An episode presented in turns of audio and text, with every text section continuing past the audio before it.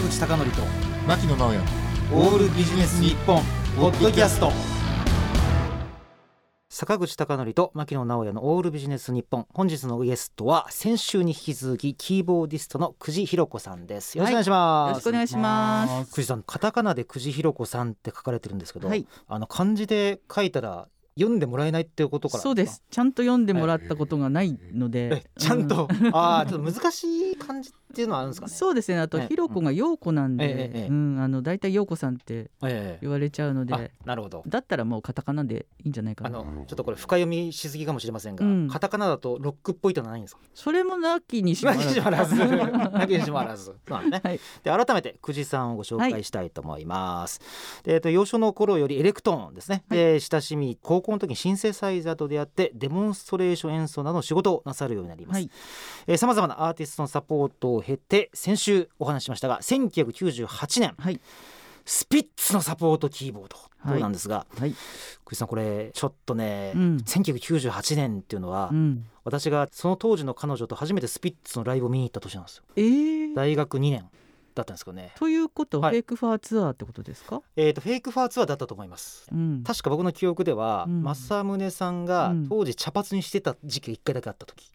確かね俺ね何回か行ってるんですようん。髪の毛が黒じゃなくて茶髪っぽくなった時があってその時のライブも僕見てますねそれははやぶさの方かな。あそうなんですかねちょっでと記憶が。うんスピッツとの活動をですね、はいい、あのいろいろまあ中心として描かれている久慈弘子さんの著書「はい C 階段で行こう」はいも発売中なんですが、はい。これちょっと強調しておきたいんですが、はい Kindle でも読めるんですよね電子版でもイエス。。ねはい。だからあのちょっと本が手に入らなくてもすぐあの Kindle 電子書籍で読めますん ということですね。ぜひ。ぜひ でタブレットジュンさんボーカルのですねデカダンス系バンドのバンマスでもあります、はいということなんですが、うん。ちょっと久慈さんにですねさっはいきスピッツスピッツって言いましたが、はいここでちょっと僕が選んだスピッツの一曲とはい。いうことで聞いてください。はいで曲名がこれ Y なんですけど、うん皆さん Y という英語を思い浮かべていただいてうん。下からな人生の分岐点のような気もするしお。あるいは何らかの喜びと悲しみの人の姿にも見えるしといろんな解釈ができると思うんですが、はい。えースピッツで Y ポッドキャストをお聞きの皆さん著作権の使用許可を得ていませんので流すことができません。申し訳ございませんお送りしている曲はスピッツで Y はい。まああの僕がいろんな媒体でうん。自分の想像込みで書いてるんですけど、はい。この「君」っていうのはもちろん恋人の意味もあるでしょうけども、うん。自分が昔憧れた、うん。まあ、ロックとかビートパンクとかメタルとかうん。そういう意味もあるのかなと思いつつですね、うん。えーっとまああんまりこうアーティストの人は自分の歌詞を深読みされたくもないと思いますんででも、ね。多分うん。いろんな解釈をして、うんあのうん。膨らましてもらうのはええ嬉しいんじゃないですか、ね。ああだとね、うん。いいんですけども、うん。ちなみにあのまた久慈さんの話に戻りますけれども、はい。長いツアー生活が始まると、うん。こういろんなことなんか料理とかうん。食事とかでなんか、うん。特に食事の方って気になさそうでしょ、うーん。あんま気にしない。やでもツアー先でね、うん。いろいろ美味しいものをええいただくので、ええ。あの楽しみですよ。あの2つ質問があるんですけど、うん、喉のこととかってどれくらい気をつけられるんですか、ツアー中って？私はあんまり気に,、ああ気にしない。しないです。酒も飲む？飲みます。あそれは OK なんですね。それは、はうんまあ本当はダメなのかもしれないですけど、うん、正宗はすごい気を使ってます。ああ、うんまあそうでしょううね。ん、なんかこの番組とかでいろんなボーカリストの人と話しても、うん。やっぱちょっと酒は控えめっていうのはやっぱりプロですもんね。うん。あの2番目なんですが、はい。ツアー回ってて、はい。なんか楽しかったこととかすごい平凡な質問ですけど、うん、なんかこれしんどいなってことって結構あるんですか？ないです。ない？うん、ないあの人によってうん。はホテル暮らしが嫌とかいう人いるんですけど、私えもう大好きですね。えいやこれねなんでこうん。の質問したかっていうと、うん。猫好きっていうあのコメントがあったから。ー猫と離れる。そうそう離れんとあかんのかなと思うん。ってえ。そうですね、ええ。えそれは寂しいです。あうん。寂しい。もちろんそれは寂しいですけど。ちなみに一番忙しかったことで年間のうちどれくらい家に帰らなかったんですか？ツアーで回って。うんうん？どれぐらいだろうな。いやでもあの、うん。あれですよ、はい。旅出て1週間ぐらいでは帰ってくるのであの例えば全米ツアーとかだと、ええあの1か月ぐらい帰ってこないとかあるあるんじゃないでしょうか？洋洋楽のあ、ありますね。あのグローバルとかワールドツアーでね、何ヶ月間家を空けるとかありますよね、あの日本国内だと、うん。例えば九州行ったらもう帰ってきます。はいはい。うん、なのでその出ずっぱりっていうのはないので、うんうんうん。あのあと藤井さんその話の続きなんですけど、うん。それ単発のバンドだったらそうなんでしょうけど、うん。藤井さんみたいに複数やってたら、うん。なんかすごいいろいろ行ったり来たりとかすること多いんじゃないですか。ああでもそこはやっぱりスケジューリングの時にうん。そうならないようになるべく、ええうん、しなるほど。ますけど、うん。あとねこれ本当ちょっと素人の質問なんですけどいえいえ、もうさまざまなバンドやってると、うん。曲もそうだし、うん、それぞれのバンドメンバーと合わせるって難しくないんですか？それがでも醍醐味というか、ああそっか、うん、そりゃそうか、うん、特定の人とやるんだったらもうねうん。さすらいじゃないですもんね。あああ だからなんていうの最初にお仕事の話があって、うん。ちょっと私には向いてないかもなあんまり好きになれないかもって思っててもやってるうちにもうものすごく愛しちゃうんですよね。はいはいはい、そうなんです、うん、愛しちゃうっていうのはそのメンバーとのこうなんかそうです。そのバンドとかその曲とか、うん。うん。でもあのやっぱりバンドによってうもん。相当難しさの難易度って違うんでしょ、うーん。そうですね。ね。うん。だからこうなんかそれもあれなんですか？あの気楽なブルースでロックもあれば、うん、結構難易度高いのもやるっていうのがこうすごく全体としてはどう言えばいいですかねくっけさん面白さを、うん。うん。でもあのどっちかっていうと仕事のキーボーディストじゃなくって、えなんかこうちょっと手伝ってよ的なノリなんですよね。ええ。えうんなのでこう私にできそうなお仕事が来るというお仕事っていうかそのね、うん。あのうん向いてるだろうっていうのが来るので、ううん。そういうブルースとかジャズとかそういうのはもちろん全然呼ばれないですしえああいや、うん。そんなこともないと思いいますけど。えいえいえできないです。ええ。そうですか。でも、うん。なんかこのなんか今さっき紹介しました、うん。えー、とこの C 階段で以降を見ると、すごいさまざまなうん。方々と音楽なさってるイメージありますけどね。うん。うん。それもまあ友達ねっていう感じですよね。なるほどね。うん。でちなみにここからあの、話の後半はスピッツの話に行きたいんですけれども、はいまず最初こんな質問どうでしょうか？栗さんの中でスピッツのベストアルバムって何ですか？あ自分が一番好きなそうそうそうそう。アルバムってことですね。ええ関わる関わらないっていうちょっと問題あるかもしれませんけうど、えんはやぶさですね。やっぱり？うん。えやっぱりそうきましたか？はやぶさです。あれは正吉さんゆえに。すうんあとええ。分岐点じゃないですかね。あ分岐点、私が思うには、えあのロビンソンでものすごい大ブレイクしてから、してはい。なんとなく皆さんのイメージが良い曲美しい曲を奏でるこうウェルメイドなバンドっていう、ああウェルメイドいい表現ですね、うんイメージうん。がすごいあのバーンってきたと思うんですよね。えでもまあ先ほど坂口さんうん。もおっしゃってましたけど、そういうパンクとか、まあ、うん。メタルとか、うん。そういうもうロック小僧だったことをもう一度思い出そう的な、うん。あの流れがあったんですよ。あのうん。笹地さんっていう素晴らしい、キーボーディストの。はい、はいはい。あのプロデューサーと離れ、正則さんでしたっけ？はい。ええ。離れることになって、でそこでちょっとまあ原点回帰っていうわけじゃないけど、ええ。よく考えたらロックバンドじゃんねっていうのが形になったのがはやぶさだと思うんですよね。なるほど。だからあそこで言うとギターの音色とかもうん。結構ソリッドっていうか、うん。出してますもんね。そうですね。うん。なるほど。だからたまたまかもしれませんけど、うん。笹地さんと、まあ、うん。別れたというか、違うじゃあ石田さんっていうプロデューサーを迎えてあその前にあの棚谷さん。あそうかそうか、うん。であれですか。ではやぶさというところで、うん。ちょっと一回原点回帰じゃないけど、うん。自分たちのルーツでうん。やりたかったことをちょっとストレートにやってみようっていうのが、そういう思いでやったかどうかうはん、別なんですけど、そういうものが出来上がっちゃったんですね。とと私は思ってます。うん。なるほど、うんだからそれがまあ今振り返ってみたら転換点だったかもしれないし、うんうんうんってことですね。でライブでもスタンディングをやるようになったんですよね。あそれをきっかけに。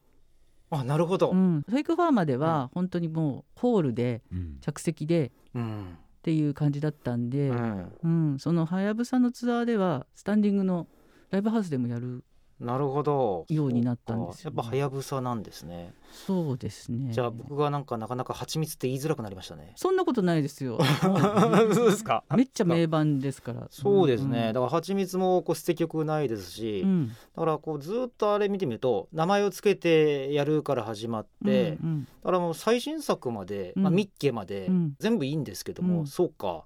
はやぶさかだから蜂蜜はいいんですよ、愛の言葉もいいしさっきかけた Y もそうですし、うん。あそこら辺のなんか初期段階の名曲もすごく積み上がってるし、はいはいはで先ほど僕が言ったあのうん。草野さんが言うとこのうん。昔のハードロックとか、うん。メタルとか、うん。ロックとかをこう君っていうものにうん。甘美なメロディーで乗せたってのがもう蜂蜜すごいなと思って最高です。ね、うん。本当に。あのちなみにあのちょっとすごい抽象的な質問になっちゃうんですけども、はい。久慈さんのスピッツの皆さんとの出会いが、うん。こう人生なのかな？大げさに言うと久慈さんにもたらしたものってなんかどういう変化があったんですか？難しいですけど。うん。ん。あのなんていうんですかね、うん。その若い頃にえバンドで華々しくデビューしたわけじゃないんですよ。え、いやそれは謙遜でしょうけど。いえいえ。まあそういう感じじゃなかったんだけど例えば友人で華々しくデビューした後でそのバンドがうまくいかなくて辞めちゃった人とか結構いるんですよね。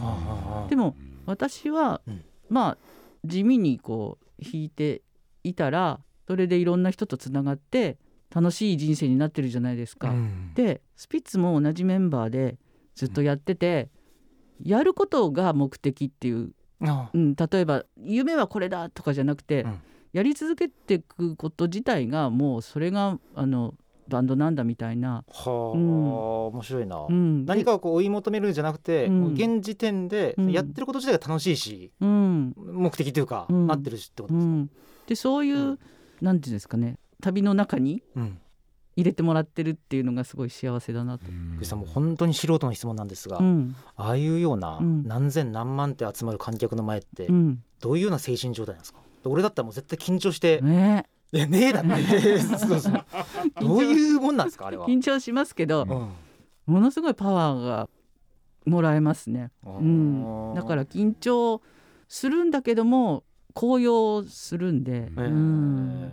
だからもう普通のなんか私の感覚とかではうん。もう信じられないんですけど、うん。ああいうので返しの音とかもちゃんと気にしながら、うん。まあ当たり前だけどプロということでしょうね。まあそこの難しさなんかもやっぱりそのスピッツはその何ですか、うん。いい状態でライブができることとかをすごいうん。あの毎回追求してきて、えまあそれでイヤーモニにしてみたり、はい。うん、でステージ上でもう音は鳴らさない。あイヤーモニ、イヤーモニター、うん。あーなるほど。っていう方法なんていうんですか、ね日々努力力というかうん。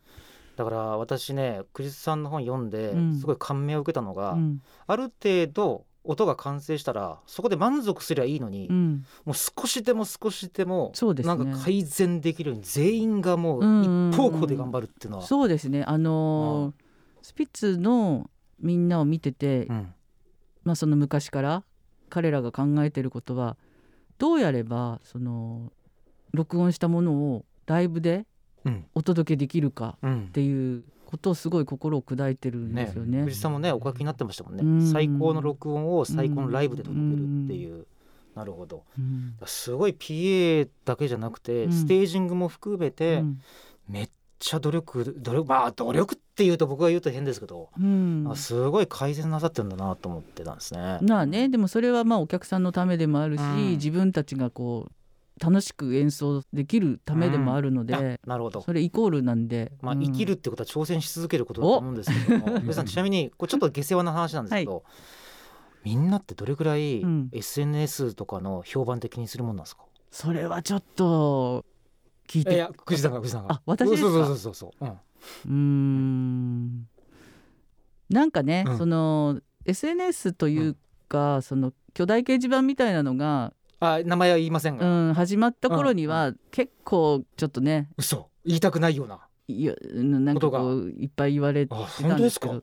だからなんかみんなでも使い方を慣れてきてからは、え皆さんがですえよ、ええそんなにこうあからさまなことはなくなってきたような気もしますあーなるほど、うん。要するに完全匿名っていうところから、けど、うん例えばヤフーだったら電話番号求めるようになるとか、うん、ツイッターでもなんか開示請求受けたらとかいうのがなんとなくみんな分かってきてるからそうですね。そんなろくでもない、うん。ああそうか。なるほど。多分その成熟してきたんじゃないですかね SNS ああなるほど。そうか。でも私もいまだにちょっと怖くて、うんうんうん。自分の名前で検索できないっていう時が続いてるんですけどね。でこれ久慈さんこれ絶対こう書かしてはいけない。はい。あの久慈さんがバンマスのデカダンスケバンドについてなんですが、はい。あとちょっとイベントも含めて必ずちょっと告知しておきたいんで はいありがとうあございます。のバンマスのデカダンスケバンドについてはい。結成のきっかけからどんなことなさってるかちょっと簡単にご紹介していただいてよろしいでえすか、ータブレット純といええ。うものすごく歌がうまいはい男がいるんですけど、はい。ムード歌謡の王子と言われてた、はい。で美形のね。そうなんです、はい。で彼をですね、えあのこわもての女がバックをしたらかっこいいんじゃないかっはい。て思ってはい。ちょっとこわもての女どもを集めまして、はい。うん、久慈さん以外。いや私もこわもて。ででデカダンスとスケバンを合わせてはい。デカダンスケバンドっていう名前に、えであのー強楽的な女性の番長みたいな。はい。はいで元ジャコーネコのグレイス、はいはい。で西園マリ、はい。岩崎直美、はい。鈴木和美、はい。久慈弘子。っていう、あのなかなかの。なかなかあの。メンツで ええ。これあの今結成のきっかけをお話しいただきましたけど、うん。やっぱり最大の魅力は、うん。タブレット潤さんのこう歌唱ということになります。そうですね、うん、ではい今のところんカバーばっかりなんで、早くオリジナルを作らないとなって言ってまあ来年の目標はその辺ですかね。うん。なるほど。うん。でも久慈さんとかにかかったら、うん。曲とかすぐ作成なさるでしょ？いやいやいやいやもうそんな。いやいやいやいやって。いやいやいやいやっていやいやいや、そうですか、うん、いやもうタブレット順も相当いい曲を書くので、ああ、ほど。はい。だからえっとまあ一本足打法なら二本足打法なのかわかんないですけど、はい。あ久慈さんのだから力配分としてはスピッツとこのデカダンスケバンドと、まあデカパン、デカデカパン。すいデカパン。ませんデカダンスケバンドはええあんまり活動できてなくてですね。ああそうですか、ん。ええ。ちなみにあのこれちょっと台本にないんですが、はい。これどうですか？久慈さんがあのコロナ禍で与えられた影響っていうか活動もそうだし、うん。精神的にもなんか気持ち的にもなんかコロナ禍っていうのは大きなミュージシャンにとって影響になりましたか、やはり予定が全部白あ紙になっってて、ね、ううん。ただあの周りのやっぱりミュージシャンのはい。友人がすごい頑張ってそれでなんていうんですか。はい。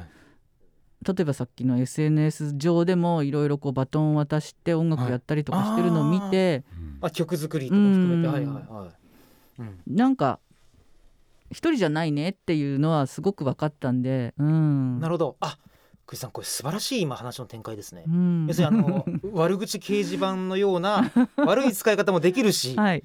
ネットでええ。いい使い方という意味ではみんなのミュージシャンシップっていうかそうね、輪をつないでうん。ファンとうん。なるほど、うん。だから新しいこう表現方法とか、うんうんうん。あの創作の方法につながったっていう側面もあったね。そうだと思います。でライブハウスもものすごく苦労されたんですけど、うん。結局配信っていう副産物で今あの逆にねあの、うん。地方の人たちで東京でライブそうですね、配信見れるっていう、そうです、うん、で喜んででいただいてるみたいなんで。そうだ。ん。あの僕がよよく行くところで言うとサイクロンもそうですしアンチノックもそうですし、うん。ロフトもそうですけど、うん。必ず配信チケットって今出ますもね。そうんなんです、うん、そうか。そうなんです。地方の人には、うん。ああなるほど新しいチャンスというええかきっかけだったそうなんですよ。悪いことばかりじゃないなんじゃないかなと。なるほど、うん。いいことばかりあれやしねえっていう話っていうかありましたが 悪いことばかりじゃないということですね。はい、はい。であのこれたまたまかもしれませんけどはい素晴らしいつなげで、はい。今あのあの音楽活動のライブハウスとかいう話もありましたけど、はい。なんか年末の12月30日にはい。下北沢のクラブ Q ですかね、はい。であのちょっとイベントがあるようなんでぜひ藤井さんの口から教えていただける。とはい、あの毎年恒例の KOGA カバーナイトという、あと古賀と書いて古賀というかそう KOG なんです。ねは、はい。い、カバナイト。はい。でコロナ禍であの、うん。ちょっと3年ぐらいお休みしてたんですけども今年ついにまた再始動ということで、はい、えーベーシスト織誠うん。率いるバンドで出演いたします、はい、ユーミンのカバーです今年はね。来たー。でこれあのさきちゃんもええはいはいはい。ドラムで、いやーってことはあのパワフルなドラムでユーミンが聴けるわけですね。そうですね。だから多分さきちゃうん。んが繊細めにやるんじゃないですかね、あ繊細に。あのちなみにクリスさんこれ言えないこと多いと思うんですが、はい。ユーミンって言ってもあまりにも期間が長いんで、うんうん。もうフルタイムですか？どうなんだろう、うん。それ織さんがうん。やりたい曲を今セレクトしてるので、あーえ今から？どうですか？いや今はね、ええ。なんかカラオケで練習中そうなんですか。だから何が出るかはお楽しみだと思うんですけど、ええ。うん、そうなんだ、うん、ちなみにちらっと、うん。あの番組前にお話ししてましたが、はい、まあ毎年ある程度こう思いつきのような形で、うん。じ、ゃあ誰のカバーしようかなって決めていくわけですね。あ、オリさんがね決めるんです。で今年はユーミンはいってなるほど、はい、そうか、うんユーミンもえらい歴史がありますからね。うん、どの曲を選定されるかってすごい楽しみですよね。ぜひいらしてくださあい。わかりました。ぜひえってことはあれですか、配信もありますよ。配信もあるし、じゃあ荒井由実の時代からなのかな。かもしれないですね。うん、気になる方は下北沢クラブ Q の公式サイトでですね、はい。あそうか。公式サイトを見ればさっきおっしゃったみたいなはい。配信も見れるよということはいですね、はい。じゃあ藤さんちなみにちょっと時間が迫ってまいりまして、はい。なんか今後の野心でもいいですし野望でもいいですし、予定でもいいですし目標でもいいですがそうですね。ええどこら辺を考えていらっしゃるんですか、ええ。まあそのデカダンスケバンドの、まあオリジナルを作るうん、アンドは自分のソロもちょっとやらないとなと思っているのとあと今大拍手が起きてます。うわー。はい大拍手がええ。あと来年はまあ、ええ。スピッツも多分いろいろと動きが。うんん。お楽しみに。お楽しみに。ってことですね。え、クリスさんちなみにちょっとせっかくですので、さっきのソロ活動っていうのはどういうことを考えていらっしゃるんですか？うんあのーうん。卓録でうん。自分の曲をええ、作ろうかな？あ、録音しようかなっていう感じです、おお、そうなんですね。はいで、それにつまつわるライブもあったりなかったりして。それはまだうん、やれたらやりたいですねあーって感じなんですねはいはいあのなんかあれありますか、クリスさん。最後にせっかくなんでスピッツファンも聞いているでしょうし、うん藤さんファンも聞いているでしょうし。うんあるいはデカダンスケバンドのファンも聞いていらっしゃると思いますんで、うん最後になんか皆さんのファンに向けてなんかメッセージがあれば。はい。えーええだって。ええだって。うん。ええあのーうん。そうですね。あのーまあ長い目で見てください。あ そうですね。長い目でね。なんでかというと本当に今コロナ禍で大変ですけど、うん。まだまだずっとご活動なさるでしょうし、そうですね。ね、でまあ。かつせっかくほらせっかくというかコロナ禍で創作意欲が湧いたものが、うん。もしかしたら2023年以降、うん。なんかすごい大きななんかトレンドというかめちゃくちゃいい作品がまた世の中に出てくる可能性があるんであそれをすごく期待するんですが、はいじゃあ個人的には今日教えてもらえなかったいスピッツの次なる展開も期待しつつと。えいうことでいいでしょうかね。はいはい、ありがとうございます。では2週にわたってのゲストはさすらいの鍵盤弾き久慈ひろ子さんでした。ありがとうございました。ありがとうございました。坂口孝則と牧野直哉のオールビジネス日本ポッドキャスト。今回はここまで。次回もお楽しみに。